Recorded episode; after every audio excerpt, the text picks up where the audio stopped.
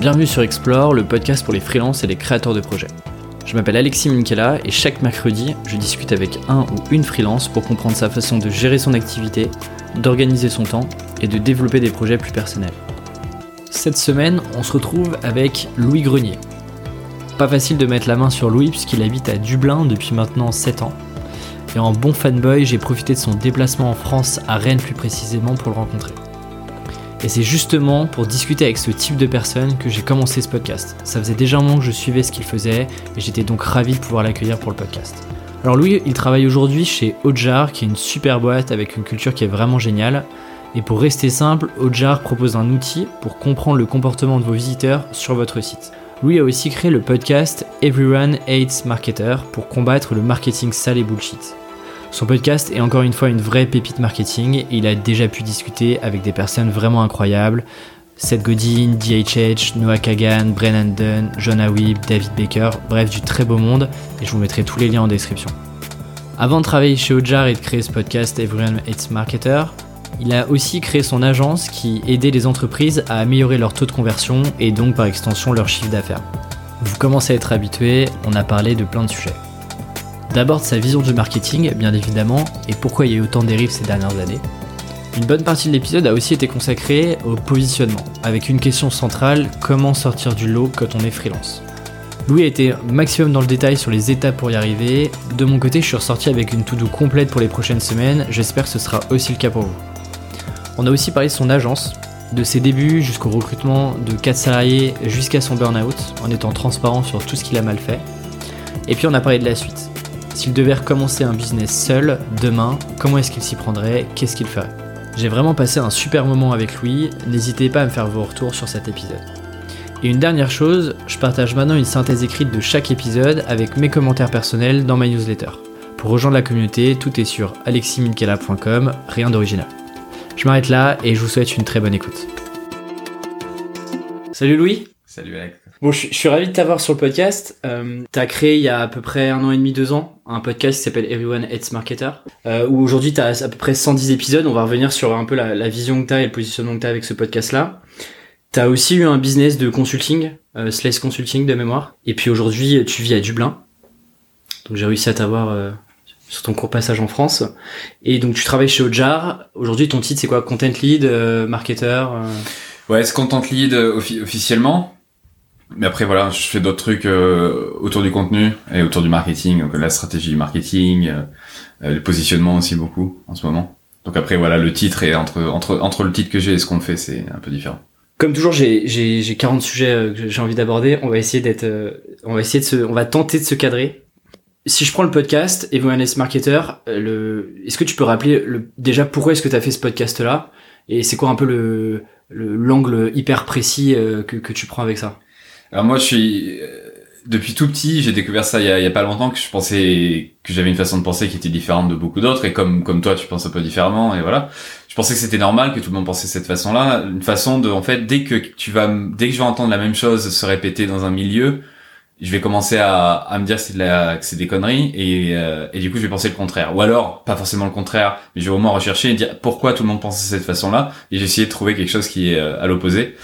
Donc il y a ce premier truc. Et puis euh, moi j'ai une éducation vachement euh, de gauche. Euh, mes mes mes parents sont instit, mes grands-parents sont instit, et j'ai eu cette éducation vachement entre guillemets humaine, humaniste, disons, tu vois, vachement porté sur les droits du travail, les droits des machins. Donc j'étais vachement éduqué là-dessus, et je pense que les deux ont commencé à, à se connecter. Et quand j'ai commencé à travailler dans le, dans le, voilà dans, dans le monde du travail, et et ça a donné en fait ce, ce cocktail un peu j'adore le marketing, j'adore comprendre les gens, la psychologie, mais je déteste ce côté euh, court terme euh, qui va te forcer les gens à, à passer dans un tunnel de conversion où ils ont pas envie, les mettre, euh, les mettre, les victimer, les, les victimiser, leur faire faire des trucs qu'ils ont pas envie, leur mentir et tout ça. Et ça, ça me faisait chier dès le début, dès que j'ai commencé dans ma, ma carrière. Et petit à petit, j'ai commencé à comprendre qu'en fait c'était une vision qui était que les gens avec qui je bossais n'étaient pas forcément d'accord avec. Et ça, ça m'a plus encouragé qu'autre chose, parce que je me suis dit, ah, s'il y a beaucoup de gens qui sont pas d'accord avec moi, là c'est une bonne opportunité de faire quelque chose de sympa. Donc pendant des années et des années, tu vois par exemple mon premier taf en marketing, euh, les deux, l'un des cofondateurs de la boîte pour laquelle je travaillais, ils voulaient faire des trucs euh, de moteur de recherche, optimisation de moteur de recherche bien sale, euh, enfin faire les trucs les, les pires euh, possibles, donc acheter des acheter des sites juste pour, pour gratter des liens, enfin tous les trucs possibles. Et moi ça me rendait malade, je voulais vraiment pas faire ça, ça m'intéressait pas du tout. Et, alors du coup, du coup, t'arrives là-dedans, tu te mets dans quel état d'esprit? Parce que du coup, bah, je, je, me battais quoi. Enfin, toute la journée, je, je les contredisais. Et puis je m'écoutais bien à la fin. Je dis mais c'est pas, t'aimerais toi te faire Enfin, tu ferais ça à ta, à ta mère, ou ta grand-mère ou à un pote, tu, tu vendrais ce qu'on est en train de vendre, tu leur parlerais de cette façon-là? Non, donc arrête, arrête tout ça, quoi.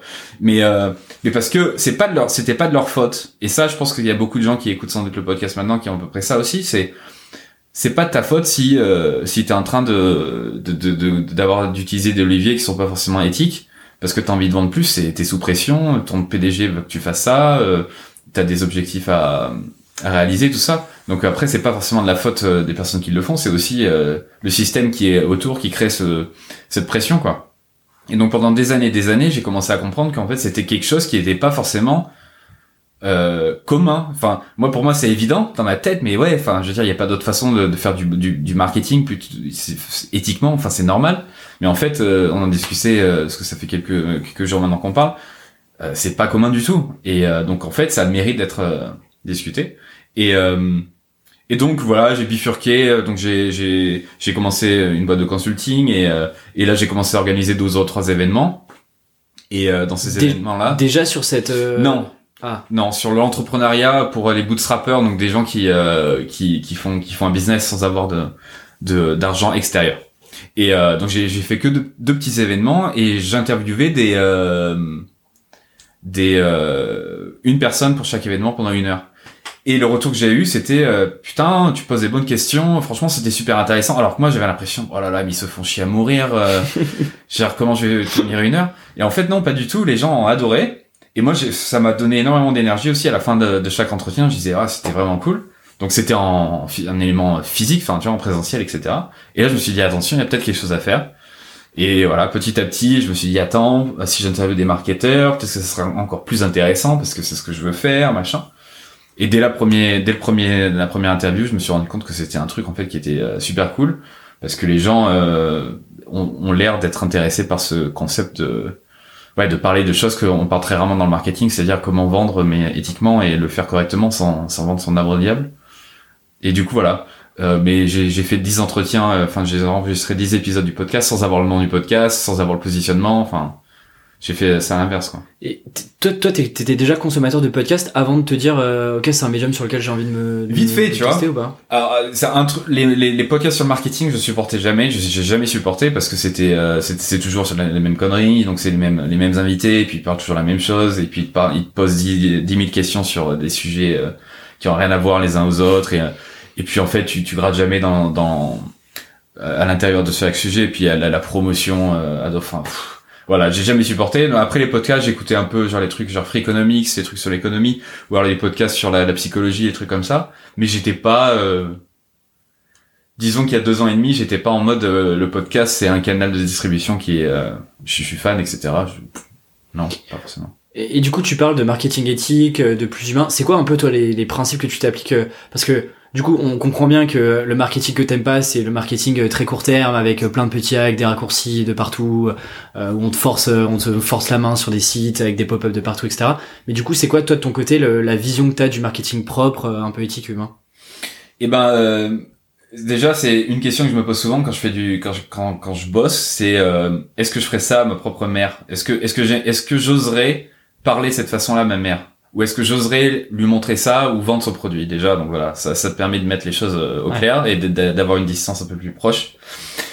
Et et le, le deuxième truc c'est euh, je vais je vais je vais je vais je, je, pense euh, la, la citation est, est, mauvaise il faudrait retrouver la vraie traduction mais il y a Peter Drucker hein, qui est un marketeur euh, plutôt connu qui qui dit un truc du style le, le bon marketing c'est c'est il est tellement bien fait en amont que tu, tu ne vends jamais.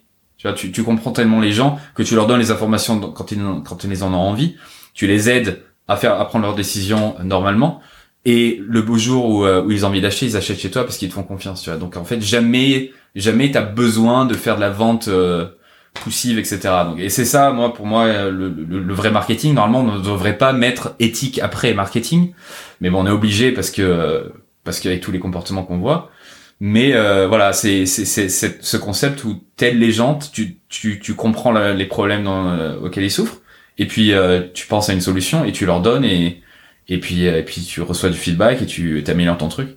Mais la base de tout, la base du marketing, du bon marketing, c'est c'est un bon produit.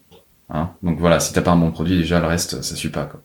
Mais comment t'expliques Et je trouve que dans la vision que t'as, et je sais que tu l'as tu l'as interviewé, tu te rapproches beaucoup de Seth Godin sur la euh, en tout cas l'approche euh, plus humaine et psychologique et, et plus euh, moins agressive. Mais en gros, cette approche-là, elle a toujours, enfin, depuis que le marketing existe, globalement, c'était, c'était, c'était ça. Comment est-ce que tu expliques quand on est tombé, enfin, on est arrivé sur des dérives qui sont qui sont là, que beaucoup de formateurs américains, français et autres utilisent. comment t'expliques que, en gros, on, arrive là-dessus, quoi? Et ça arrive aussi sur les indépendants où tu vois des indépendants qui se marketent pas forcément correctement aujourd'hui, quoi. Euh, bon, déjà, merci pour dire que, que j'ai, que, qu'on est, cette Godin et moi, on est potes. Euh, non, je, je mettrai pas du tout au même niveau que lui. C'est un, c'est un, c'est un, c'est un génie. Il est très très fort. Donc euh, non, j'en suis très loin. Mais en revanche, ouais, sur ces, euh, sur cette question-là, ce qui est intéressant, je pense, euh, c'est la, la, technologie qui a créé c'est une distance supplémentaire avec les gens.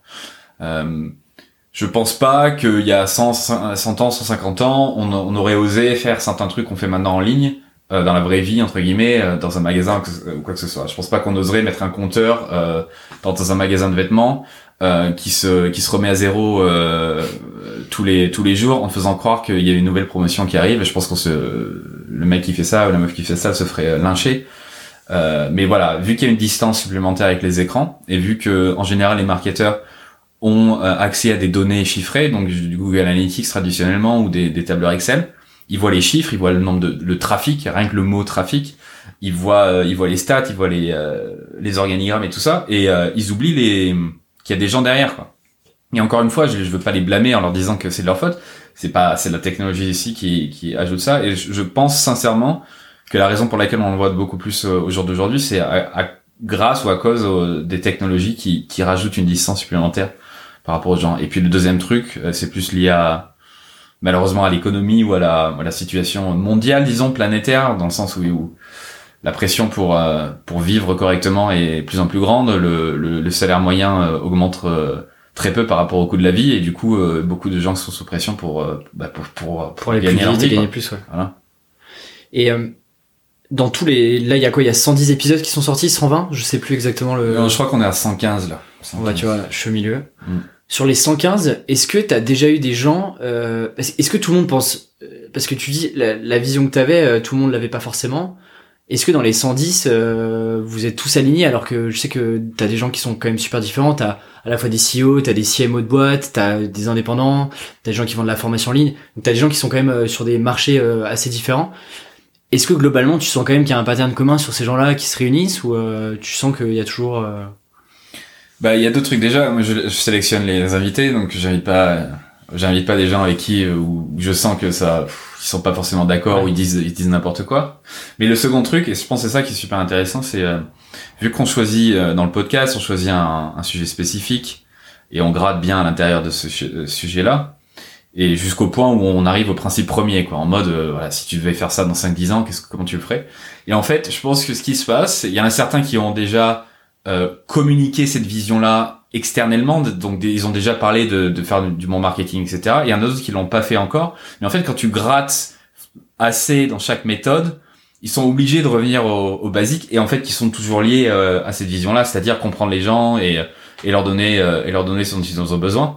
Et en fait, à, à, chaque fois, la première étape, quand tu grattes vraiment de n'importe quelle méthode en marketing, ils vont toujours pour commencer à dire bah il faut comprendre les gens et qui ils sont etc donc en fait je pense qu'il y a deux types de personnes ceux qui ont pensé ouvertement et ceux qui n'ont pas encore pensé.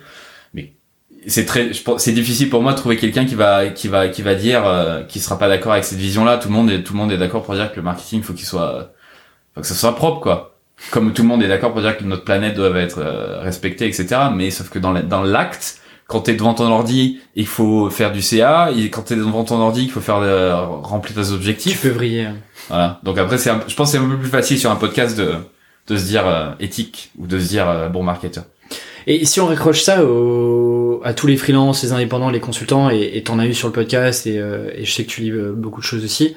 Comment est-ce que ces gens-là, toutes ces personnes-là, arrivent à se marketer, arrivent à se, à exister Est-ce que il y a, y a, des, je sais pas, des choses communes que tu que t'observes ou pas? On essaie d'être large et après je, ouais, plus dans le. Il y a un truc qui, il y a un truc que j'ai remarqué qui et moi, enfin, je suis, j'aime bien ce, ce, ce, type de personnes-là, donc c'est peut-être un biais aussi psychologique que je me mets moi-même, les, les, types de personnes avec qui je parle. Mais en général, ils ont une confiance en eux qui leur permet de de prendre des risques et d'avoir un positionnement qui est vachement clivant ou alors qui est euh, voilà qui est propre, qui est clair, qui est euh, en général c'est ça que je vois à chaque fois. C'est c'est que ceux qui réussissent vraiment, ceux qui ont qui ont écrit des bouquins ou qui sont connus entre guillemets, ils ont toujours commencé par un positionnement super clair, super précis, euh, en étant un peu clivant, en disant, euh, en, parlant de leur, euh, leur avis. Et ensuite, une fois que ça marche dans ce positionnement précis, après ils s'étendent un peu plus et, et le reste suit quoi. Mais la base c'est toujours ça. J'ai l'impression de parler à des gens qui ont qui ont découvert que la confiance en, en soi et la façon de de communiquer en externe et de voilà de d'être clivant, de dire oui, de dire non à certains trucs en général, c'est ça qui, qui marche à chaque fois. Et puis après, il y a ce côté un peu plus humain où ils ont vraiment quelque chose à foutre. Tu vois, il y a ce côté, euh, tu vois qu'ils ont, ils font pas ça pour la thune, pas forcément, pas que, et qu'ils sont, ils ont vraiment une, un amour pour euh, pour pour l'homme quoi, pour l'humain, tu vois. De s'intéresser profondément à l'autre, qu'il n'y ait pas de de derrière pensée derrière etc quoi. en général bah, c'est pour ça qu'on s'entend bien c'est pour ça que, que j'apprécie parler avec toi parce qu'on a à peu près les mêmes visions là-dessus en mode euh, t'es es intéressé par la psychologie euh, comprendre les gens pour qu'ils se comportent d'une façon comme ça et en général ceux, avec qui je m'entends bien les, les marketeurs que je avec, qui euh, enfin j'ai l'impression de d'apprendre beaucoup c'est en général ils sont c'est ça quoi c'est une volonté vraiment euh, de comprendre les gens on a on a un pote en commun qui qui fait ça aussi, qui, euh, qui, qui, passe ses, euh, ses journées à aller dans les, dans les commerces et leur demander comment ils arrivent à, à marketer leur business, super curieux. Donc voilà, c'est il y a ce côté curieux, vraiment être toujours en train de d'essayer de, savoir euh, comment comprendre les gens encore mieux. Quoi. Et alors, tu disais quelque chose, tu disais ces gens-là ont, euh, on prennent une, tu vois, une position très précise, ont un point de vue très précis sur les choses et puis après progressivement s'ouvrent à autre chose tu vois instinctivement moi je me serais dit ok euh, au début en fait t'essaies de ratisser large euh, euh t'essayes de, de, tester à la fois sur le discours que t'as et aussi sur les compétences que tu proposes etc tu testes un peu et ensuite tu te refermes. Là où toi t'es plus sur un truc où tout de suite il faut peut-être prendre position et risquer euh, enfin tenter quelque chose sur sur sur un segment très précis pour après réouvrir. Je sais pas est-ce que t'as un point de vue là-dessus ou pas? Ouais ouais. Donc le si t'as jamais fait de freelance de ta vie, jamais fait de consulting de ta vie, je vais pas te dire de, de choisir un positionnement tout de suite, parce que je pense que c'est un risque. Euh, il y a énormément de facteurs à, à, à regarder. Euh, donc je vais pas te dire de si tu veux faire euh, si tu veux faire euh, du consulting en marketing digital et que t'as jamais fait avant, il vaut mieux commencer par euh, par ratisser large entre guillemets, même si ça va être difficile pendant les 6 premiers 12 premiers mois, ça va être très difficile parce que tu vas tu vas être une une commodité, les gens vont te comparer à d'autres vont te regarder sur les sites de freelance et vont commencer à regarder tes prix, etc. Donc euh, non, je conseillerais pas ça. Mais en revanche, il faut euh, une fois que tu as, euh, tu as tu as bossé avec quelques clients, Là, tu peux commencer à prendre des risques et tester des positionnements qui sont un peu plus euh, clivants. Donc, moi, après, j'ai une vision personnelle du, euh, positionnement. C'est pas euh, quelque chose qui va que, que d'autres sont forcément euh, d'accord avec. Je sais que Rémi Rivas parlait d'une façon un peu différente, mais pour moi, un, le, beau, le bon positionnement, il est basé sur deux aspects. Il est basé sur la, la démographie, la firmographie. Donc, qui tu vas essayer de d'avoir Est-ce que ça va être, je sais pas, des euh, des, euh, des boîtes qui vendent des logiciels ou est-ce que ça va être des boîtes de e-commerce, donc tous ces trucs là. Et qui sont des choses un petit peu euh, primaires, enfin très froides et, c'est de la donnée pure quoi. Voilà. Ok. Et ensuite donc les ce que tu offres toi, donc ta spécialité. Donc ça c'est le deuxième, donc il y en a trois pardon. Et le troisième, et c'est ça que je, je vois très rarement, c'est le, le côté émotionnel et c'est la psychographie. Donc c'est-à-dire oui, tu peux être un freelance, euh, tu peux faire du copywriting pour des entreprises qui vendent des logiciels, mais est-ce que tu as quelque chose, une vision qui est vraiment où les gens veulent dire je suis d'accord, je suis pas du tout d'accord avec avec cette personne-là? Et ça, ça manque, je trouve, et ça prend, ça met du temps pour certaines personnes d'avoir la, la confiance de le faire, Mais ceux avec qui j'ai parlé, qui ont qui ont vraiment réussi, en général, ils ont toujours quelque chose à dire qui est clivant.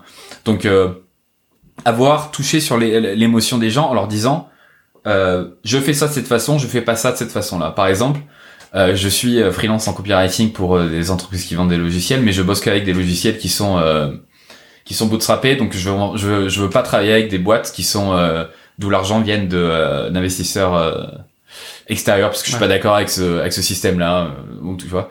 Et donc rien qu'ajouter ce petit truc-là, ça permet d'avoir quelque chose où la personne qui se sent déjà concernée par le fait que ah bah je suis une entreprise de logiciels, le fait qu'elle soit d'accord ou pas d'accord avec le truc, ça va ça ça va changer les choses, ça va créer une, une connexion beaucoup plus euh, profonde et là ça va ça va te permettre de te démarquer.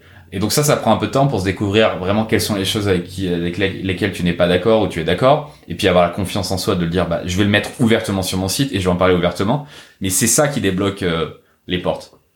Ouais, parce que on en parlait juste avant, justement, euh, on se dit tout sur ce podcast. Je suis à fond derrière cette euh, cette, vision-là du positionnement, sauf que bah moi-même j'ai encore du mal à le faire. Alors euh, ça fait aussi pas longtemps, mais je comprends qu'il faut que j'aille vers ça, avoir un positionnement beaucoup plus affirmé, au-delà du fait de choisir tel type de client, telle typologie d'entreprise, sur sur telle expertise, avoir une, un positionnement beaucoup plus fort et comme tu dis psychologique. mais en fait j'ai du mal déjà à, à me dire ok, même s'il y a des choses qui me euh, qui m'énervent ou qui me révoltent ou des choses auxquelles je crois vraiment et sur lesquelles j'ai vraiment envie d'être. Déjà, j'ai du mal à choisir et à, à, me dire ok, en fait, je me mets là-dessus et je prends le risque de euh, de me focaliser que là-dessus et, euh, et, de prendre aussi le risque de refuser des deals, de refuser des opportunités possibles, etc concrètement, comment est-ce que tu, tu, tu, fais le tri? Comment est-ce que tu arrives à dire, ok, là, je pense que j'ai potentiellement un bon positionnement ou euh... Donc ça, c'est le premier sujet. Et le deuxième sujet, c'est comment est-ce que tu arrives à faire connaître ce positionnement-là Il y a un peu deux gros sujets là. On commence par le premier. On va commencer par le premier. Donc euh, le, premier truc, c'est euh, donc il y a des critères déjà qu'il faut, se poser sur les, les questions. Est-ce que cette, euh, est-ce que le type de client avec qui tu veux travailler peut te payer ce que tu, ce que tu souhaites? Est-ce qu'ils ont l'argent? Est-ce qu'il y a vraiment par exemple le truc typique c'est les startups euh, des accélérateurs les ou les associations. Enfin voilà il y a c'est bien qu'elles existent mais si tu veux vraiment euh, générer de l'argent euh, et vivre convenablement il faut peut-être regarder ailleurs. Donc il y, a il y a ce critère là ensuite est-ce qu'ils ont vraiment un problème euh, latent? Est-ce qu'ils ont vraiment quelque chose qui est euh, dont ils ont vraiment besoin et que tu offres? Et en général en, en, en fonction des, des industries de la démographie il y a, y a, certaines entreprises qui sont plus à même de te payer, par exemple pour le, le marketing de contenu. Il y a certaines euh, certaines euh, types d'entreprises qui sont plus à même de chercher parce qu'ils savent que c'est quelque chose qui dont, ils ont besoin, euh, les logiciels, e-commerce, et trucs comme ça. donc il y a ça par exemple. et puis après il y a ta relation avec avec ces, gens-là. Il y a sans doute des, des types de personnes avec qui tu t'entends mieux. Euh, avec qui t'aimes travailler, t'as une affinité avec eux, donc ça c'est un autre critère. Et puis après, est-ce qu'ils te, est-ce qu'ils te payent euh, à temps ou est-ce qu'ils sont toujours en train de négocier? Est-ce qu'ils sont chiants? Est-ce qu'ils, voilà. Donc après, une fois que t'as ça, tu peux commencer à avoir des, des, comme tu dis, des patterns, des trucs qui, qui se, qui se, rejoignent. Et, euh, et, ça te permet d'avoir déjà une idée un peu plus précise. Et là, c'est un peu scientifique. Hein, tu notes, hein, tu si tu fais les listes. Bon, alors ce, type d'entreprise-là, il paye bien, mais par contre, le problème, il est pas trop là. Enfin voilà. Donc il y a ça. Mais après, ça vient du, euh, ça vient de, faut faire un peu de recherche quoi. Il faut, euh, il faut pas hésiter à, à poser des questions euh, aux gens qui ont acheté vers toi, ou alors des gens qui ont acheté d'autres services qui sont similaires, et leur demander, euh, dis-moi, dès le, premier jour où tu as pensé à acheter un service comme le mien, qu'est-ce qui t'est passé par la tête? Pourquoi t'as pourquoi t'as as réfléchi à acheter quelque chose comme ça? Et essayer de comprendre le, la vraie raison derrière leur décision ça te permet ensuite de, de déconstruire un peu le les, euh, les critères de choix les raisons pour lesquelles ils achètent leurs peurs etc et ça ça te permet aussi d'avoir euh, de savoir ah ils me disent tous à peu près la même chose donc il y a quelque chose qui est intéressant ici ils achètent tous parce que ils ont vu un compétiteur faire la même chose et donc tu sais que tu as quelque chose qui est un, peu plus euh, un peu plus puissant. Excuse-moi de te couper. Là-dessus et je sais que c'est aussi euh, une partie de, enfin une grosse partie même de ton job chez Ojar. Globalement, là, si je reprends, euh, et c'est ce que tu disais tout à l'heure, euh, identifie aussi les problèmes inhérents de, de, de ta scie potentielle. Donc globalement, c'est en gros mes clients actuels et potentiellement des, ça peut être aussi des scies potentiels ou alors des entreprises qui font appel à des concurrents, d'autres freelances, consultants, peu importe C'est quoi du coup les, les, les, questions un peu types que tu leur poses Donc tu disais typiquement pourquoi est-ce que vous achetez, pourquoi vous, avez ce problème-là? C'est quoi un peu les, les je sais pas les cinq six questions il y en a qu'une question. Honnêtement, il y en a qu'une. Après, c'est juste en mode curiosité et leur demander pourquoi. Après, tu as des sortes de checkpoints que tu veux savoir, mais la question, t'as pas forcément besoin de la poser verbatim. Euh, voilà. Donc, la question, c'est, euh, imaginons, c'est pour euh, pour toi. Imaginons, j'ai envie de savoir euh, pourquoi un de tes clients a acheté vers toi, et je, je lui demanderai de raconte-moi le premier jour où t'as as, pensé à faire du, du marketing de contenu et t'as pensé à embaucher un, un freelance.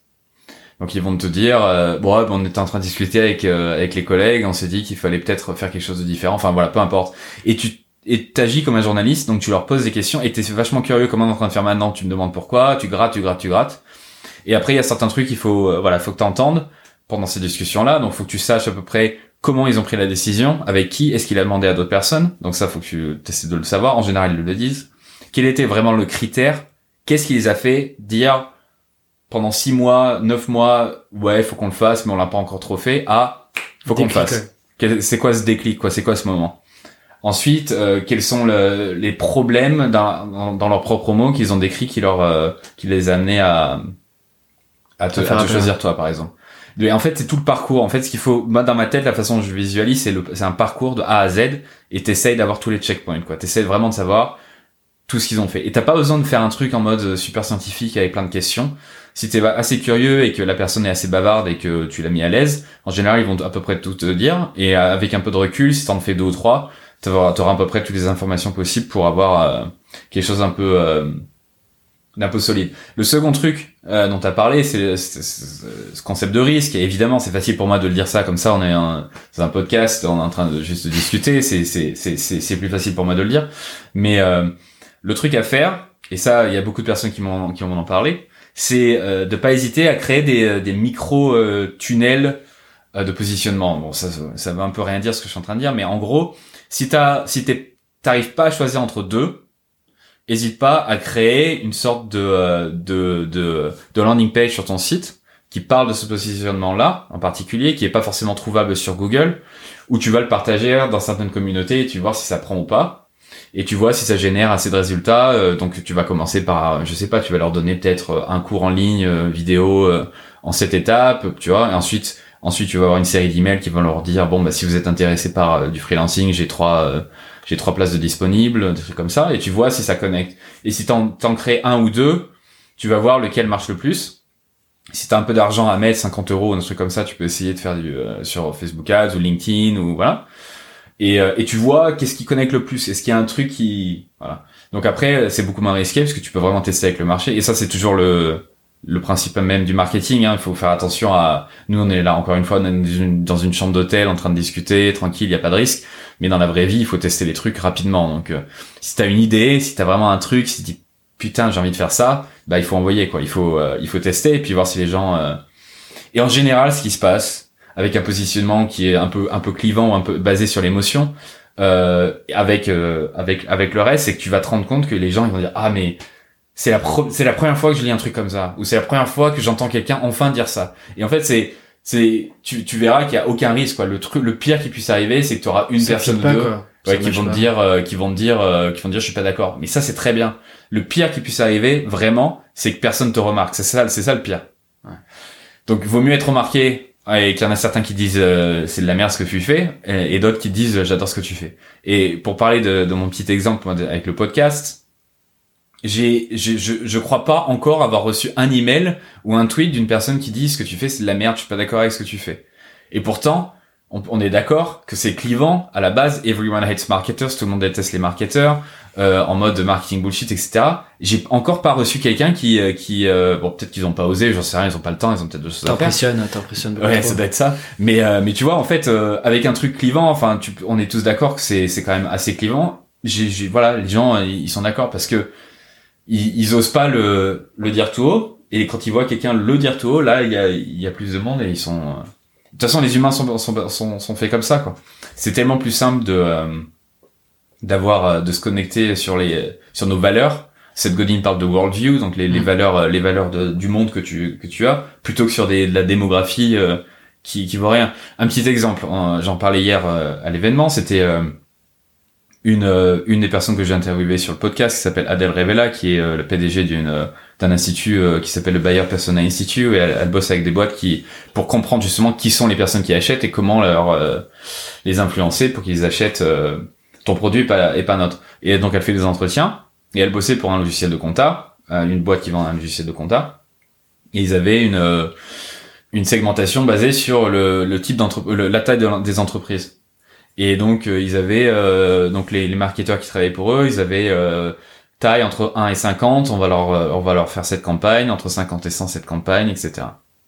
Et eux, ils savaient très bien que ça allait pas forcément marcher. Je veux dire, c'est quoi la différence entre une boîte qui a 51 employés et 49 Enfin, je veux dire, il y a rien qui les sépare. C'est juste arbitraire.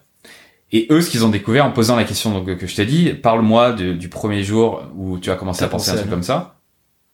Ils ont découvert que le truc en commun, c'était la peur de, finir en prison si euh, ils ne faisaient pas leur comptabilité proprement, parce qu'ils savaient que euh, ces petites entreprises-là en particulier, elles avaient une peur bleue de finir en prison, et c'était là le critère de choix premier, c'était le truc qui les faisait acheter le logiciel. Donc en tant que marketeur, c'est tellement plus simple de dire que tu vends un logiciel de compta qui t'empêche d'aller en prison. Enfin, tu vois, tu peux tellement jouer sur les émotions avec des campagnes bien marrantes, etc. Plutôt que dire euh, on est un logiciel de compta pour euh, des entreprises entre 50 et 150 employés. Alors, j'ai plein de questions. Il faut pas que j'oublie celle-ci, euh, celle d'avant sur la, le, le, le, la passerelle que tu fais entre tes entretiens, tes personas et par exemple ta landing ou ton positionnement. Mhm. Mais avant ça, si je te challenge par exemple sur chez Ojar, je sais que vous votre pricing, enfin le, le plan de pricing il est en fonction du nombre de pages vues, je crois. On est un peu sur ce même, euh, euh, tu vois, quelle est la différence entre quelqu'un qui a 80 euh, 000, qui fait 80 000 visiteurs par par mois versus un mec qui fait 110 000 visiteurs par mois. Du coup là, typiquement, c'est quoi le vous avez commencé à réfléchir aussi sur, je sais pas, un autre sujet de pricing ou un autre positionnement. c'est une très bonne question. On s'écarte un peu, hein, mais. non, non, mais c'est une très bonne question et parce que le pricing c'est pas du tout le on est là on touche à quelque chose qui est un peu différent. Donc c'est c'est plus la valeur qu'on donne en fonction de en fonction du prix euh, et tout ça. Donc plus t'as de trafic et plus euh, tu vas utiliser de recording de, de sessions d'enregistrement de cartes de chaleur de feedback etc et donc plus tu vas euh, et plus t'en as besoin. Et donc plus t'as besoin de connecter plus de données. Et donc du coup c'est c'est quand même lié. L'usage que tu as le trafic que tu as c'est quand même lié à la valeur que tu vas avoir. Donc c'est pas forcément le positionnement. En revanche et ça, euh, je suis content que tu poses cette question parce qu'on a un débat en interne euh, plutôt vif en ce moment là-dessus. C'est que moi, je suis, je, je n'aime pas forcément la façon dont, dont on crée nos personnages à l'intérieur de Hotjar, justement parce que c'est trop basé sur la démographie, la firmographie, et c'est trop basé sur ah, on va parler euh, notre persona principal, c'est des, des boîtes de e-commerce. Donc il se trouve que oui, nos, nos personas principaux, ceux qui achètent le plus, ceux qui aiment le produit le plus, il se trouve qu'ils sont dans le dans ce milieu e-commerce, ils vendent en ligne, etc. Et après, c'est des gros sites qui ont pas mal de trafic. Donc ça, ça reste, comme tu l'as dit, la démographie, la firmographie, l'usage un peu. En revanche, moi, j'ai euh, il y a pas longtemps, j'ai parlé à, je crois c'était 25 25 clients qui étaient à peu près dans cette catégorie-là, pour essayer de savoir voilà quelles, sont leurs valeurs, quelles sont leurs pensées, quelles sont leurs peurs, leurs craintes, pourquoi ils achètent, ils ont acheté au jar, enfin en gros faire ce que ce que je décris pour éventuellement euh, re-sous-segmenter en fait euh, à l'intérieur d'un big persona quoi. Ou même euh, complètement changer de notre positionnement, quelque chose un peu plus profond. Et j'ai découvert que euh, tous ces gens-là sont d'accord avec l'idée qu'ils sont obsédés par leurs utilisateurs.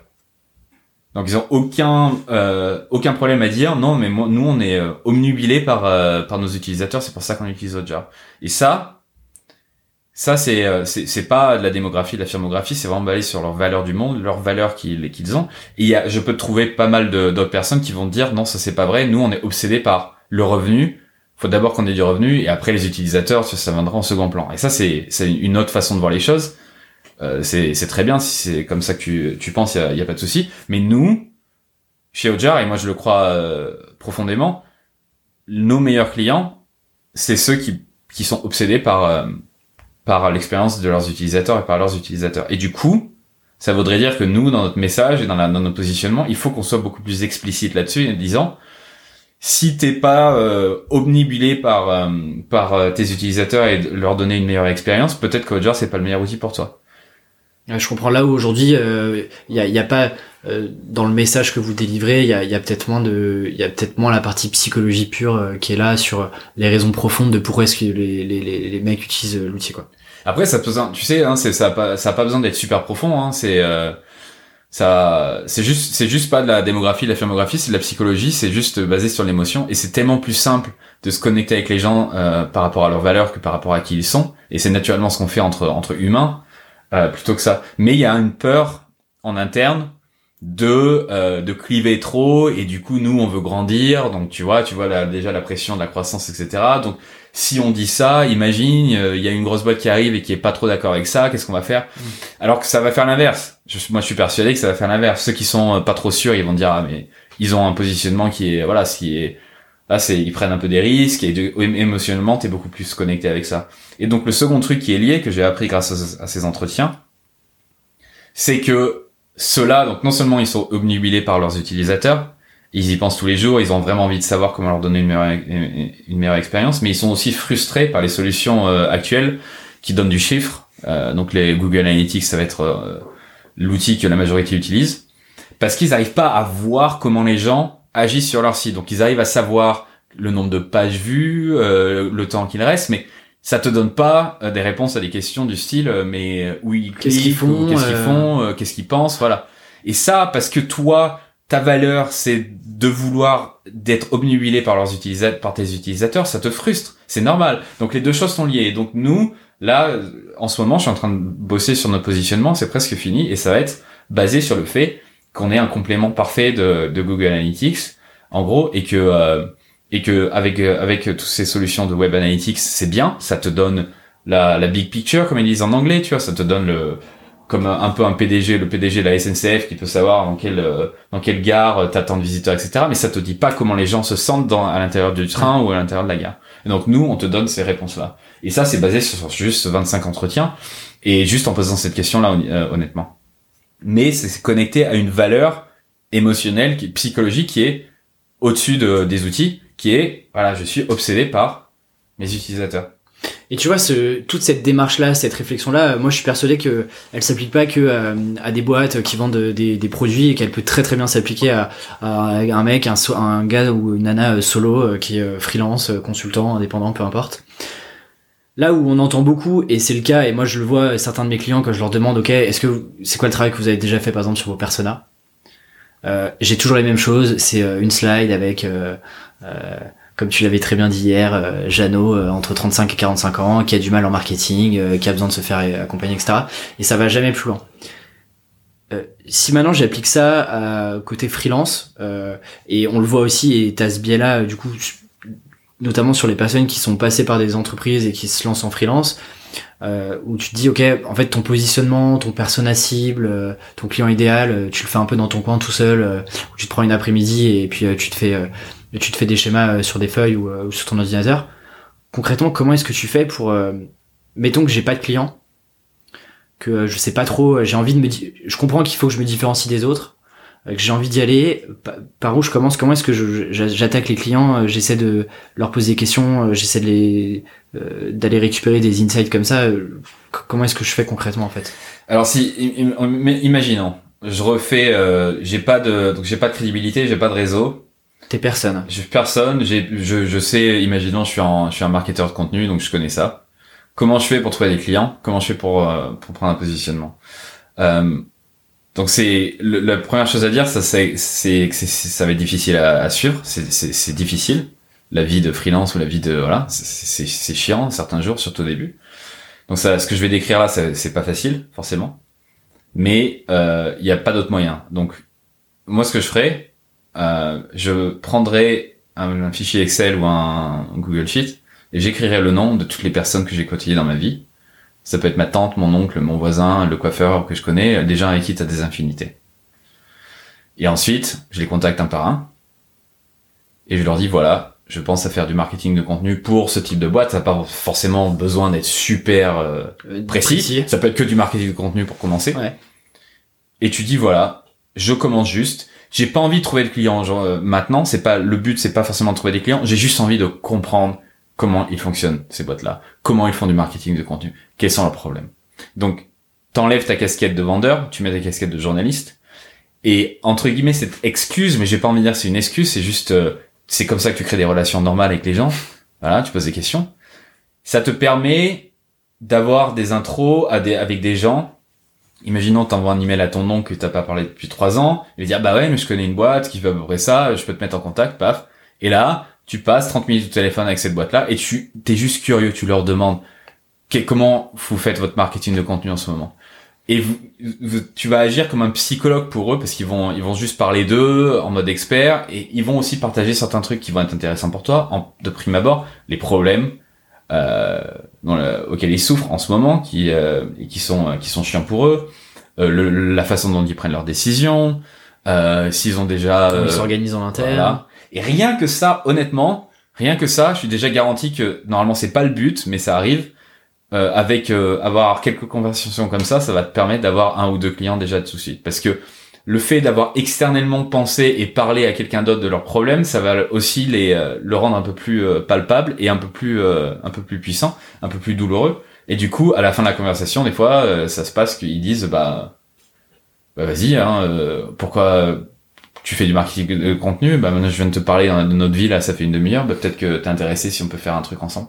Voilà. Donc la première étape c'est ça il n'y a pas de, de, truc miracle. C'est un, voilà, c'est, c'est, ça prend du temps. Ça, ça peut prendre des semaines à créer un fichier Excel avec tous les contacts, mais c'est la base, quoi. Donc tu te mets en contact avec les gens et en retour, tu leur demandes, voilà, euh, si tu me fais une intro pour ce, ce type-là, mais je vais faire quelque chose d'autre pour toi. Donc hésite pas, tu me demandes, euh, je peux faire, euh, enfin peu importe, quoi. Pay it forward, quoi. Voilà, mais c'est, c'est, donc le principe de, de réciprocité mm. va marcher à fond. Donc une fois que tu as ça, et ben voilà, tu commences à avoir un ou deux clients et bah, tu t'assures de, de, faire du bon taf et tu t'assures de euh, de d'avoir euh, une étude de cas euh, à pouvoir à pouvoir utiliser pour le pour le client qui arrive. Et puis parallèlement, tu peux commencer à penser à ton positionnement dans le sens où est-ce que j'ai des est-ce qu'il y a certains types d'entreprises avec lesquelles avec lesquelles j'aime bosser ou est-ce que est-ce qu'ils me payent en retard, enfin comme on disait ça tout à l'heure.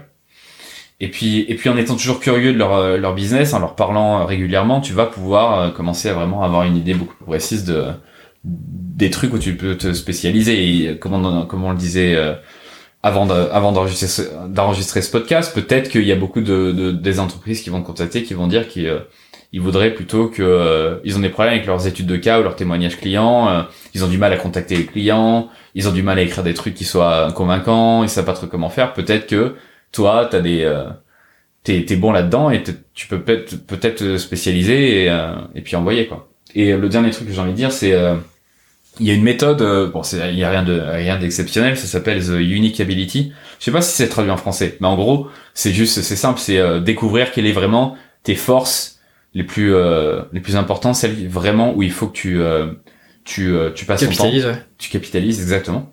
Et ça te dit aussi, donc ça te ça te permet de de, savoir lesquelles si quelle force tu as, et puis ça aussi te permet de de d'identifier certaines forces que tu as. Genre t'es bon là-dedans mais ça te donne pas énormément d'énergie t'es pas c'est pas ton truc quoi. Tu fais ça t'es t'es bon mais c'est pas ton truc. T'as pas trop de plaisir à le faire quoi. Voilà. Et donc le critère donc il y a quatre critères. En gros c'est euh, tu fais euh, t'es mauvais là-dedans et t'as aucune énergie. Euh, t'es mauvais et t'as un peu d'énergie. Euh, t'es bon et t'as t'as pas assez d'énergie. Et euh, t'es super bon et t'as beaucoup d'énergie en gros et le, le, le, la théorie du, du bouquin, c'est en gros te dire qu'il faut juste te focaliser sur le dernier. Quoi. Faut, faut que tu te, vraiment tu, tu fasses tout pour passer ton temps, 80% de ton temps, 90% de ton temps à faire les choses où tu es vraiment l'un des meilleurs au monde euh, dedans, quoi. Où ça te donne énormément d'énergie.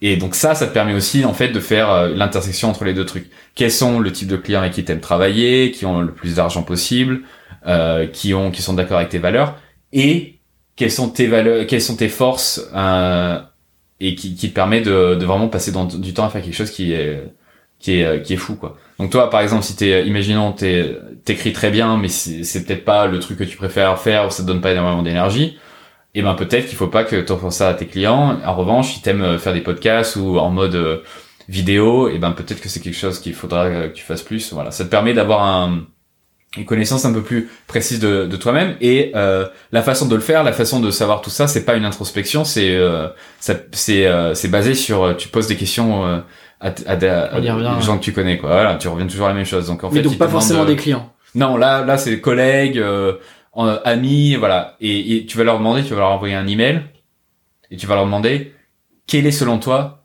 ma ma force principale, quoi, le truc où je suis vraiment le meilleur.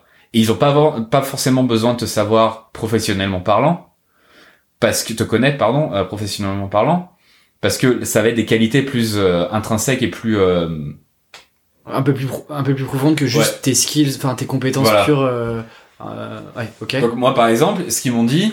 et- Toi, tu l'as fait du coup. Ouais euh, ouais. Ok. Euh, je l'ai fait dernièrement. J'ai pas le bouquin avec moi parce que c'est c'est un petit manuel que je peux écrire dessus.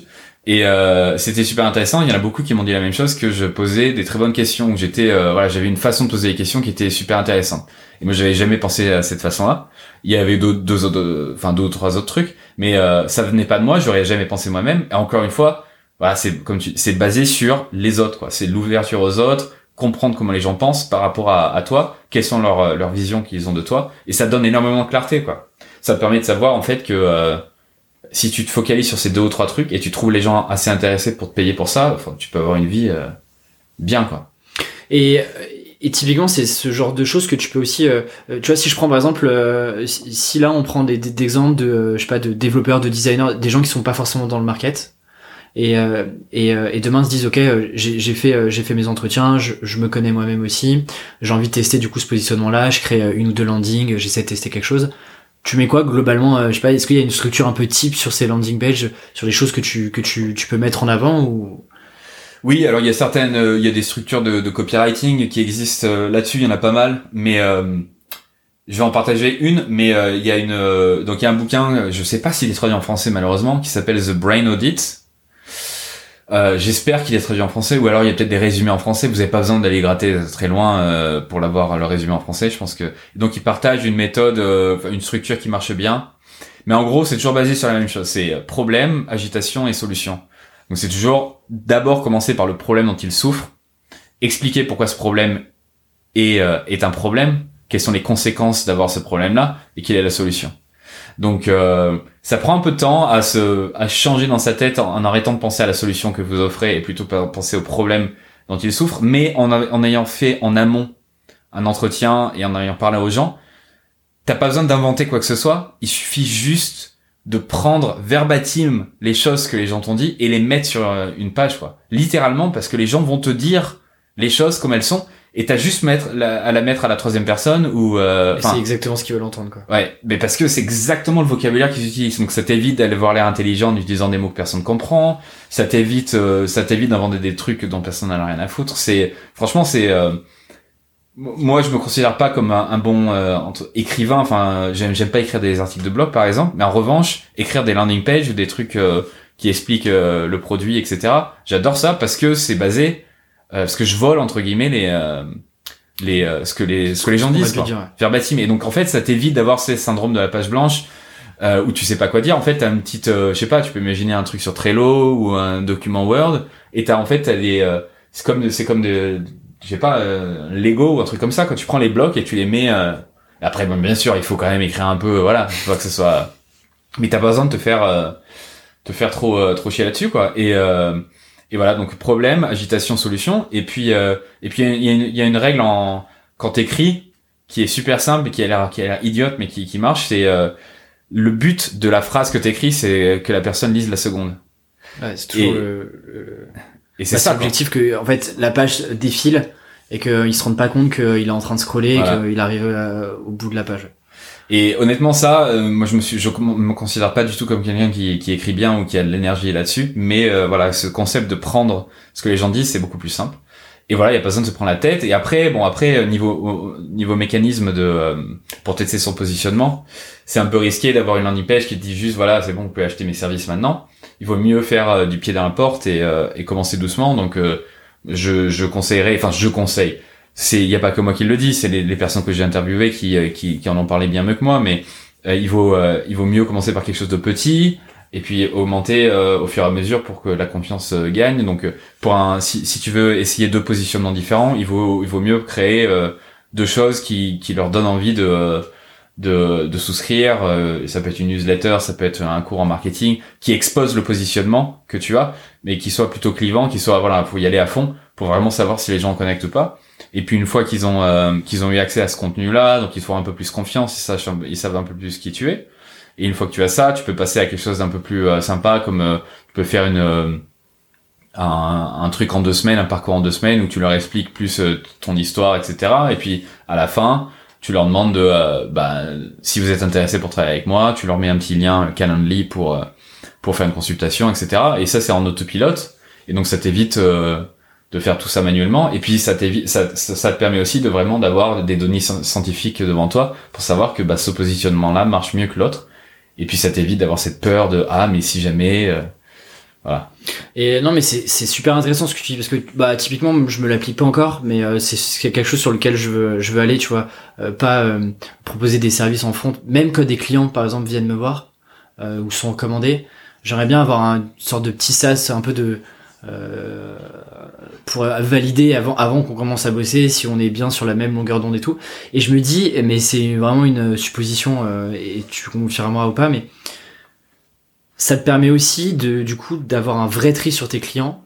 Et les clients qui iront jusqu'au bout de, de, toute cette démarche là déjà en fait euh, tu seras pas sur des missions que j'appelle un peu de commodité ou ou bah, si je prends du marketing parce que c'est ce que je connais il a besoin juste d'un petit article de blog à droite à gauche et donc en fait toi t'en retires pas beaucoup de valeur euh, à la fois financière et intellectuelle. Euh, lui euh, bah la vie va pas changer non plus avec un article. Donc je me dis peut-être que ça te permet aussi d'avoir des paniers moyens plus intéressants d'avoir des missions peut-être plus stratégiques plus longues etc donc c'est intéressant c'est intéressant à tester.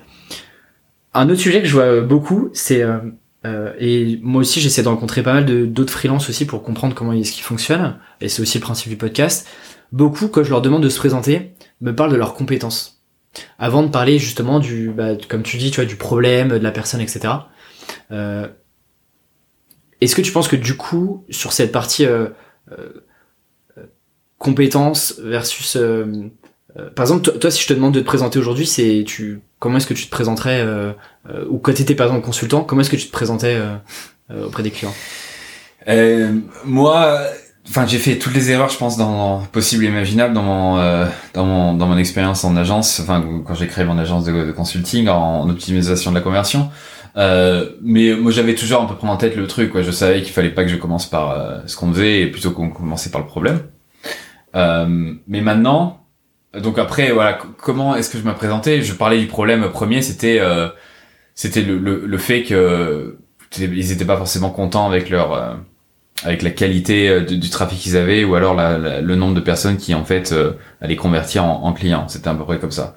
Mais euh, donc après voilà, je parlais, euh, j'aimais toujours aussi parler de mes valeurs. Mais aujourd'hui, si tu me demandes, si tu me demandes ce que je fais, ce que j'aime bien faire maintenant, je vais très rarement dans les événements parce que ça me ça me fatigue, mais c'est pas trop mon truc. Mais j'aime bien dire I fight marketing bullshit. Donc je combats le marketing dégueulasse et je dis que ça.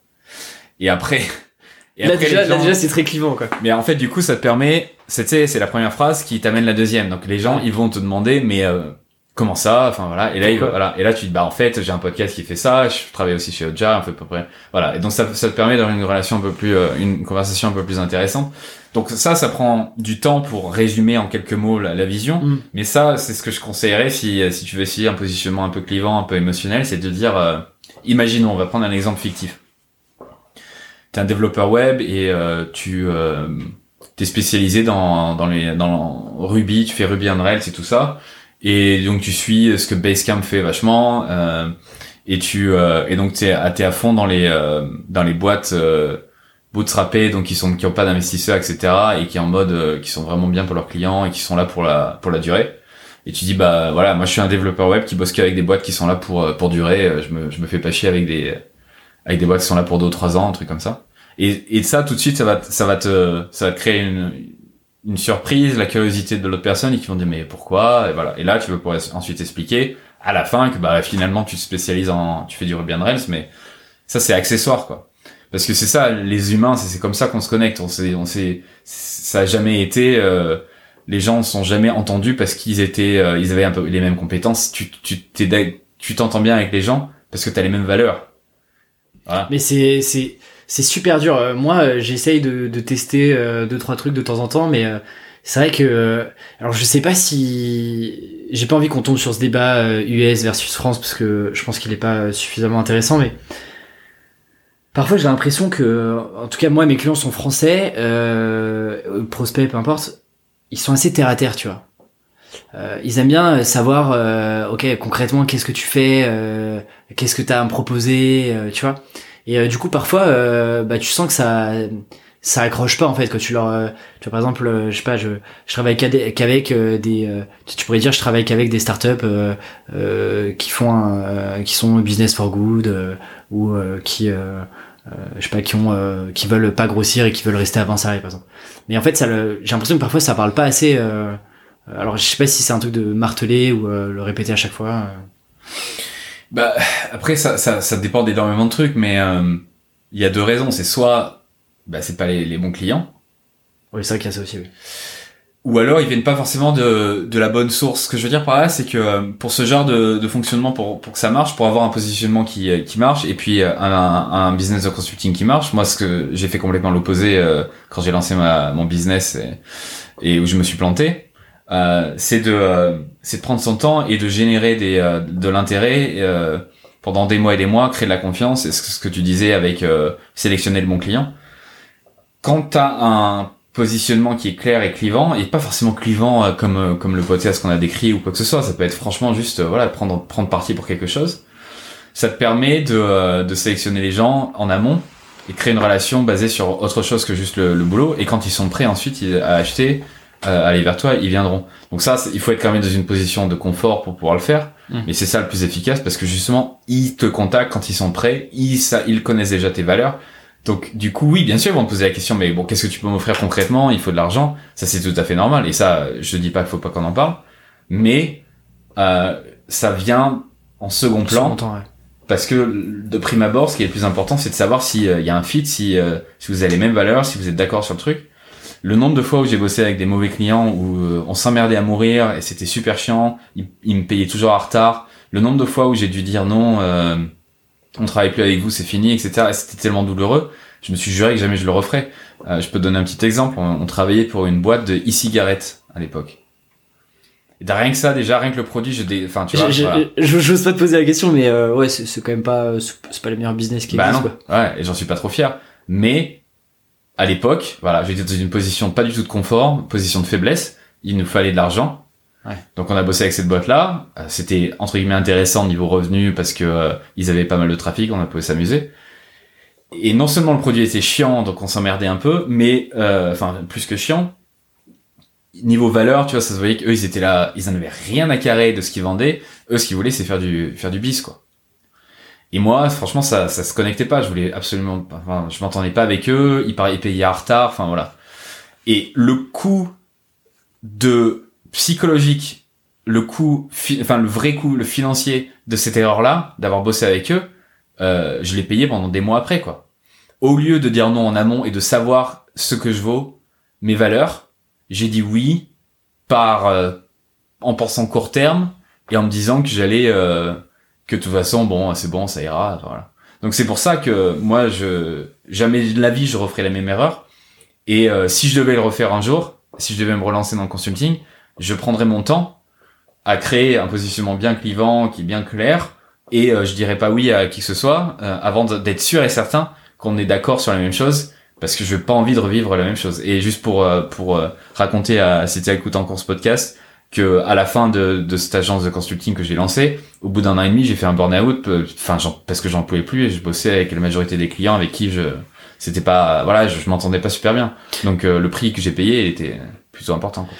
Et, et si on revient un petit peu avant, pour, pourquoi tu t'es lancé, euh, pourquoi tu t'es dit, euh, j'ai envie de me, de me lancer un peu euh, solo et, euh, et tenter le, tenter le truc? Parce que j'ai toujours eu ça dans ma tête. Donc euh, pour pour faire le- la chronologie, je suis sorti euh, d'une année en licence. Je suis allé en stage euh, en Irlande pour une boîte euh, qui vend des voitures. Euh, j'ai bossé avec eux pendant trois ans et ensuite j'ai eu un premier job en marketing pendant deux ans.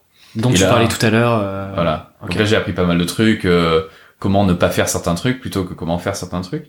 Et, euh, et dans ma tête, j'ai toujours voulu euh, faire un, lancer un business, que j'ai toujours voulu être euh, mon propre boss, enfin toutes les les bêtises qu'on raconte quoi. Euh, parce que ouais, quand t'es quand t'as un business, c'est pas ton propre boss, c'est tes clients, tes tes chefs et et euh, et puis voilà, enfin c'est c'est dur quoi. Donc j'avais 20 000 euros euh, dans mon compte et euh, voilà, j'avais toujours envie de vous, vous- j'en j'en parlais pendant, ça faisait des années, des années que j'en parlais.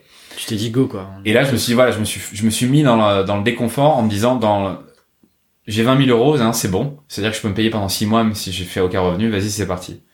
Et à la base, c'était slices.io que je lançais. C'était un logiciel. Et au bout d'un mois, je me suis rendu compte que j'avais aucune compétence pour un logiciel, que je pouvais pas payer développeur. Enfin voilà. Donc j'ai bifurqué en, en agence. Euh, et là, j'ai commencé à avoir un ou deux clients et j'ai fait exactement ce que j'ai décrit. Donc j'avais j'avais un fichier Excel. euh, c'est là où j'ai réussi à avoir mon premier contact. Euh, et euh, c'est comme ça que je l'ai eu. euh, le... Tu faisais déjà de la. euh, pas- euh, là, si je reviens sur un truc compétences, euh, t'avais ces compétences-là avant de te lancer ou pas? Vite fait, j'avais fait, franchement, j'avais fait ça, j'avais fait de l'optimisation de la conversion pour ma boîte, j'avais lu quelques bouquins, mais j'avais pas énormément d'expérience là-dedans. Donc on a fait pas mal d'erreurs euh, le long du truc, mais j'ai appris énormément et ça c'est, ça m'a permis de, bah, ça m'a permis d'être employé chez Ojar et tout ça. Mais euh, j'avais pas, j'étais pas un expert du tout dans dans ce milieu-là. Mais euh, voilà, j'ai fait plein d'erreurs, mais bon, on a quand même réussi à, à générer des résultats. Euh, C'est pour ça, enfin, il n'y a pas forcément besoin d'être un expert euh, dans le monde, euh, dans, le, dans, le, dans le domaine que tu, dans lequel tu veux te spécialiser, parce que tu peux apprendre sur le tas et faire des erreurs, et de toute façon tu vas en faire des erreurs, ça pourra jamais être parfait. Mais voilà, donc j'avais lancé ça pour des raisons très égoïstes, qui étaient, ba- qui étaient plus basées sur mon, mon propre, ma façon de, de me voir moi, plutôt que d'essayer de, une façon un peu plus humaniste, en base basée sur bah, quelles sont les choses que je pourrais, avec qui je pourrais, euh, les problèmes que je pourrais résoudre, ou le type de personne, euh, et quel, quel changement j'aimerais euh, j'aimerais apporter et c'était plus c'était plus égoïste quoi Et il me semble que tu t'as créé. euh, Alors j'ai essayé de retrouver le site, mais euh, je vois que t'as fait des belles redirections. félicitations. Tu crées aussi pas mal de contenu, non Écrit? À l'époque, t'avais pas encore le podcast ou tu comment Non, tu l'avais pas encore. ouais je l'avais pas T'avais commencé à écrire deux trois contenus. euh, Ça, c'est quelque chose que tu recommanderais, par exemple, ou pas Si quelqu'un se lance euh, et qu'il est pas euh, forcément, euh, que c'est pas son job, mais euh, euh, d'écrire, de, de montrer un peu ce qu'il sait faire. Est-ce que tu penses que c'est quelque chose de, je dirais pas indispensable, mais nécessaire, ou euh, tu penses qu'on peut faire ça aujourd'hui? Tu peux pas te faire remarquer si tu te montres pas donc euh, après on va pas tomber dans les clichés il faut absolument que tu aies un blog ça c'est de la connerie ça dépend de ce qu'on disait tout à l'heure ça dépend de tes forces et tes faiblesses ça dépend ce que t'aimes etc ça dépend où aussi les clients ont tendance à à te voir. Donc si tu bosses avec des boîtes qui passent leur temps à des événements euh, et c'est à peu près là où ils euh, voilà là ils passent leur temps bah il faut que tu te montres. Donc peu importe le truc.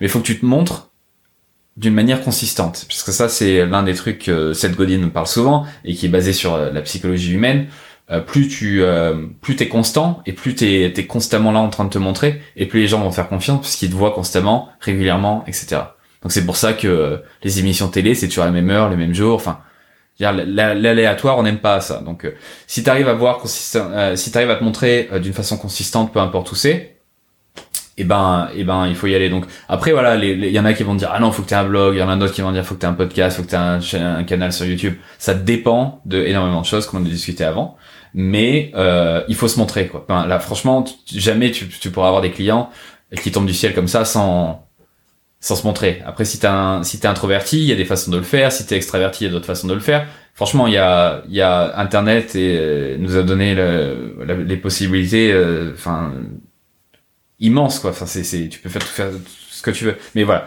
Moi ce que je dirais c'est il faut choisir un truc Et se Être consistant. être régulier, Ouais. et, euh, et pas arrêter quoi et euh, et si tu as interviewé des gens en amont tu sais à peu près où ils passent leur temps ou alors le type de truc qu'ils regardent avant d'acheter etc tu vas savoir à peu près où il faut se focaliser. Et du coup euh, t'auras pas cette peur de c'est la, FOMO quoi la, peur de de passer à côté de quelque chose et, euh, et tu vas pouvoir te, te focaliser régulièrement toutes les semaines voilà. Il y a moi à l'époque les boîtes qu'on voulait avoir c'était des petites boîtes et en fait on s'était dit euh, la chambre de commerce de Dublin c'était le c'était le meilleur moyen de, de, les rencontrer. Et donc ouais moi tous les toutes les semaines j'allais à la chambre de commerce parce que je savais qu'ils allaient en- le mec euh, le PDG du truc des e-cigarettes il voilà il était pas euh, il écoutait pas de podcast ou quoi que ce soit. Donc euh, bah, ça a marché. On en a eu quelques uns comme ça aussi. Donc il faut juste se montrer et après peu importe où quoi.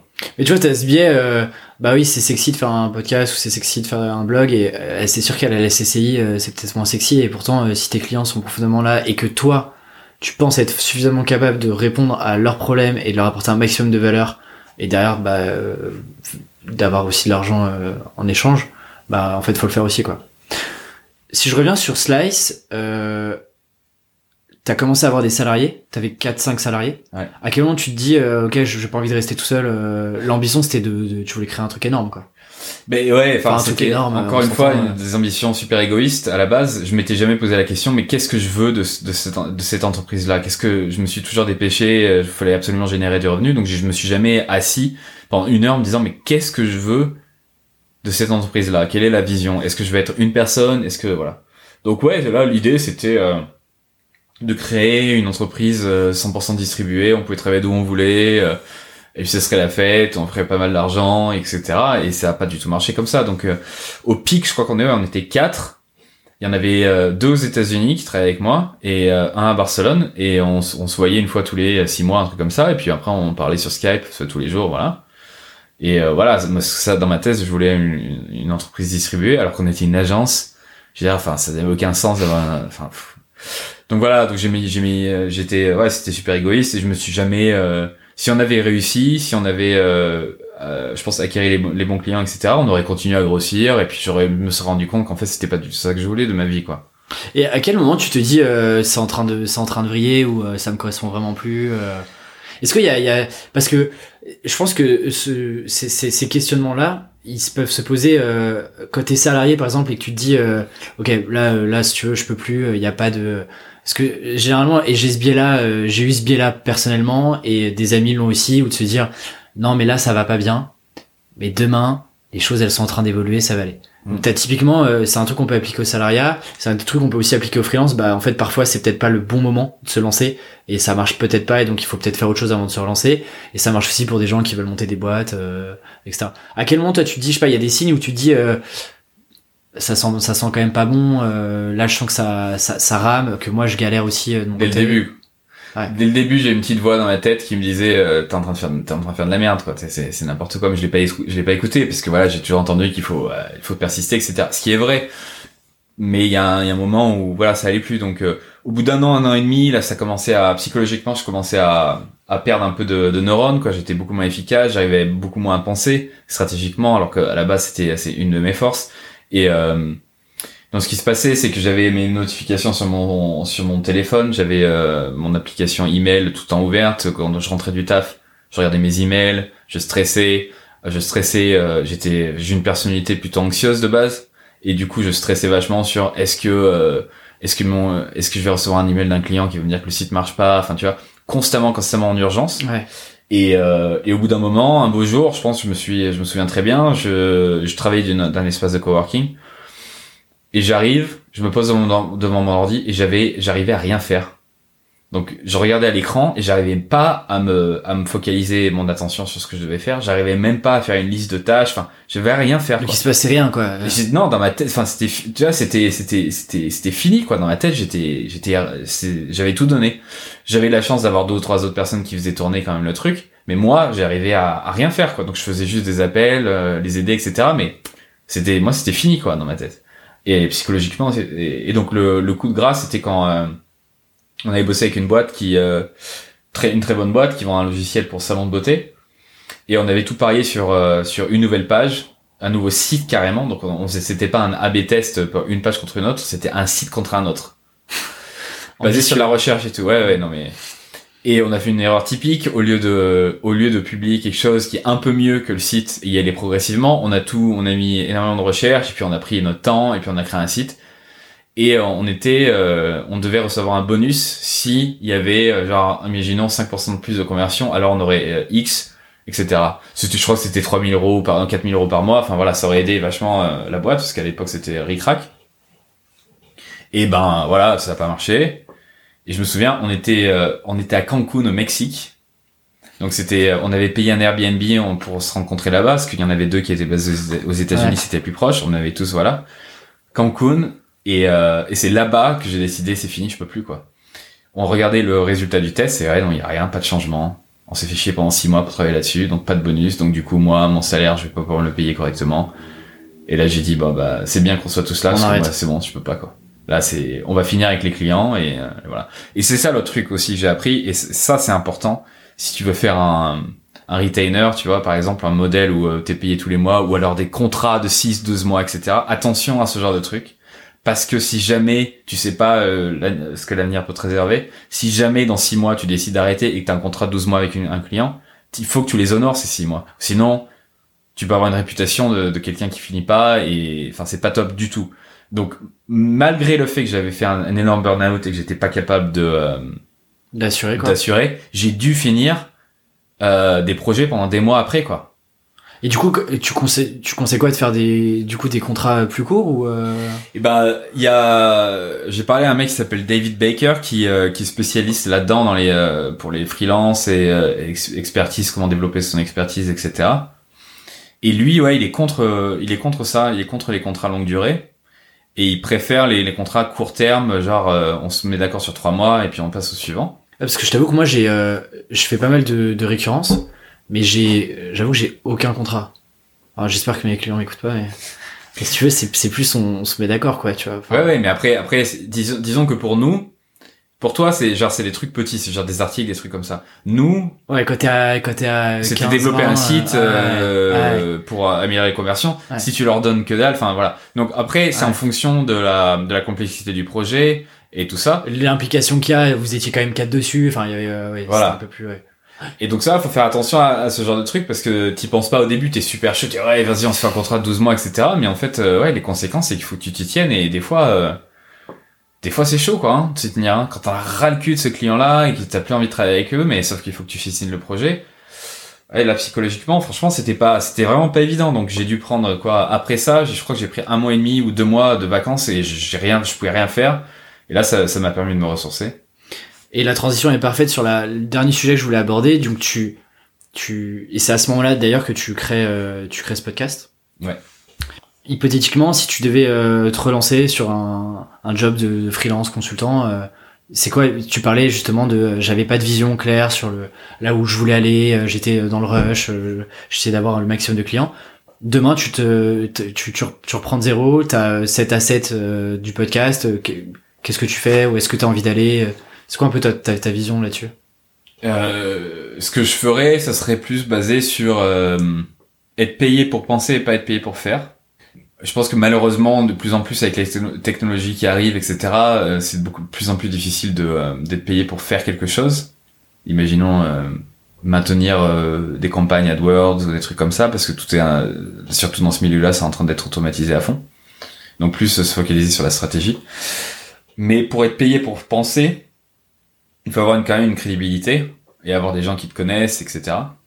Donc euh, si un jour je me relance là-dessus, ça serait vraiment le basé sur le fait qu'il y ait des gens qui sont presque limite en train de me supplier de bosser avec moi parce qu'ils savent que je suis euh, spécialiste dans un truc et pas jamais plus être dans une position de faiblesse à contacter les entreprises pour me démarcher pour démarcher et me dire euh, ah il faut que tu s'il vous plaît faut qu'on bosse ensemble peu importe le prix enfin tu vois jamais plus quoi donc euh, prendre son temps, avoir un tunnel de conversion et un positionnement qui soit clivant, qui soit euh, propre comme on a décrit, et voilà, avoir une liste email ou peu importe quelque chose où euh, où je me montre toutes les semaines, tous les jours, pour que les gens me fassent confiance, pour qu'ils savent que voilà j'ai j'ai des valeurs et j'ai certaines compétences.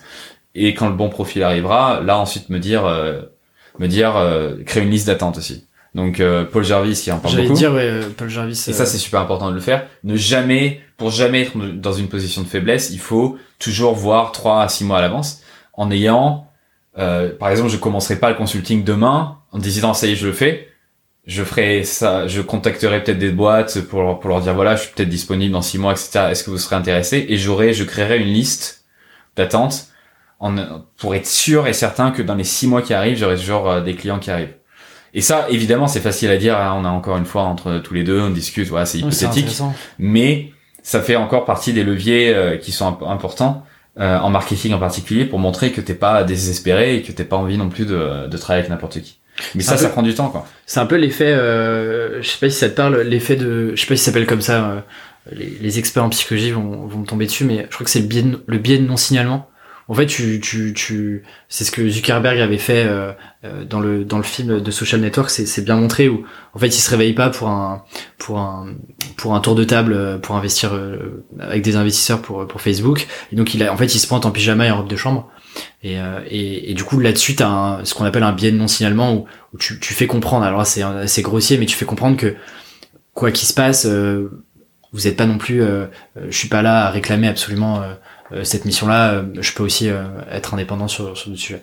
Et, et tu te verrais euh, travailler avec euh, avec de, de nouveau des salariés ou des, je sais pas des partenaires, de, ou tu préfères être tout seul. euh C'est une bonne question. C'est c'est quelque chose avec, avec enfin je pense beaucoup à ça parce qu'à l'intérieur d'Ojar on a on a quand même une structure assez plate.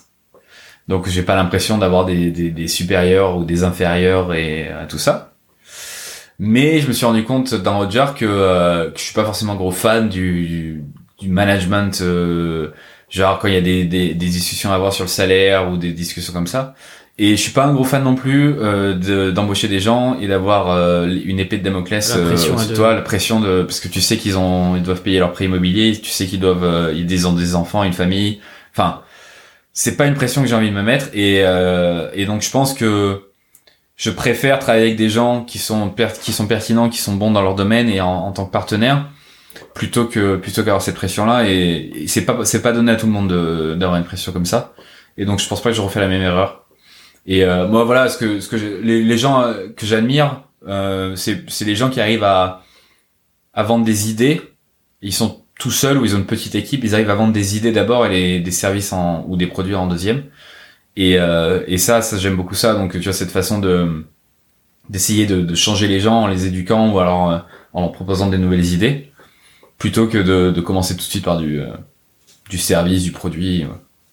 donc cette Godin voilà c'est l'exemple euh, voilà je sais qu'on en parle beaucoup mais c'est l'exemple typique de quelqu'un qui a, sur le podcast. qui a- c'est c'est l'exemple typique de quelqu'un qui a tout compris là-dessus quoi c'est euh, il vend des idées d'abord et puis après il doit avoir des entreprises qui sont littéralement à genoux pour euh, essayer de travailler avec lui et je sais pas combien il doit payer faire payer par jour ça doit être 10 000 euros 20 000 euros la journée enfin il est tranquille quoi Et alors, euh, la transition parfaite pour mes dernières petites questions. Il y en a une sur euh, les trois quatre personnes euh, que, qui t'inspirent le plus, euh, euh, que tu recommandes, soit je sais pas, euh, peut être des auteurs, des, des gens que tu suis sur Twitter, euh, et t'as pas le droit de dire Seth Godin. C'est le challenge. Alors, euh, c'est une excellente question. J'aime bien euh, Cortland, euh, Cortland Allen de Indie Hackers Ok. euh, parce que il est très terre à terre. Il, voilà, il fait son truc, machin. J'apprécie. J'aime bien Paul Jarvis aussi que j'ai interviewé récemment aussi sur mon podcast. Qui est, qui est pas encore sorti. Non, qui va sortir. Très hâte. J'aime bien, voilà, j'aime bien ces gens euh, qui ont des idées, qui ont pas peur d'être clivants et qui sont pas euh, CEO de PDG de grosses boîtes. Euh, Laisse-moi penser à une autre. J'aime bien Joanna Weeb aussi, ses idées, voilà, Qui est euh, du coup freelance aussi. Qui est freelance, mais elle qui, est, qui est en position de force aussi, du coup. Je mettrai les liens. C'est marrant, hein, enfin c'est toujours la même chose. euh, Hein. c'est vrai. Euh, et qui doit être la quatrième. Et tu remarques que c'est des gens, euh, tu tu t'en souviens en fait, par leur positionnement, leur discours, leur approche, c'est des gens qui euh, qui vont te marquer hein, d'une manière ou d'une autre finalement. T'as as plus tendance à te souvenir de, de personnes ou de, de boîtes qui sont spécialisées dans un petit truc et euh, qui ont un, une personnalité, quelque chose qui envoie quoi. T'as n'importe quel euh, pécor qui avec un, un- une connexion internet, un ordinateur qui peut se dire qu'il est consultant, donc il faut il faut se montrer régulièrement, il faut pas avoir peur de, de parler de choses euh, qui fâchent certaines, et puis euh, puis il y a que ça qui y a que ça qui marche quoi. C'est ça prend du temps, c'est tout. Faut être patient. Est-ce qu'il y a des, il y a, il y a- est-ce qu'il y a un livre que t'offres euh, le plus euh, régulièrement? Alors ça peut être un, un truc de, de développement perso, de, de business, mais ça peut aussi être un roman euh, si t'as, je sais pas, un livre qui t'a un peu marqué, que t'offres. Bah, j'en ai parlé, The Brain Audit, c'est, c'est pas mal du tout. Mais celui, ceux que j'aime bien recommander, j'en ai pas un seul, c'est, tous les, les bouquins sur la psychologie. Je sais que les, les ceux que j'interviewe, ils mentionnent presque une fois sur deux le euh, Persuasion de, de Influence. Cialdini, là. Influence Ah, et influ- Persuasion de Cialdini. Ouais.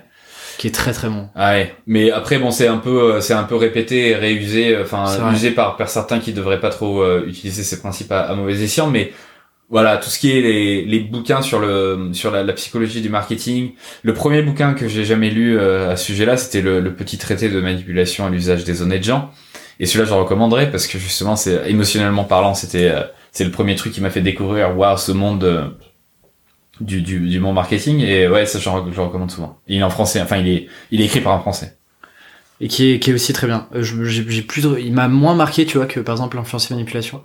Mais, euh, mais qui est très bien aussi. Ok. Une dernière question que, que je pique à Tim Ferriss. Attention.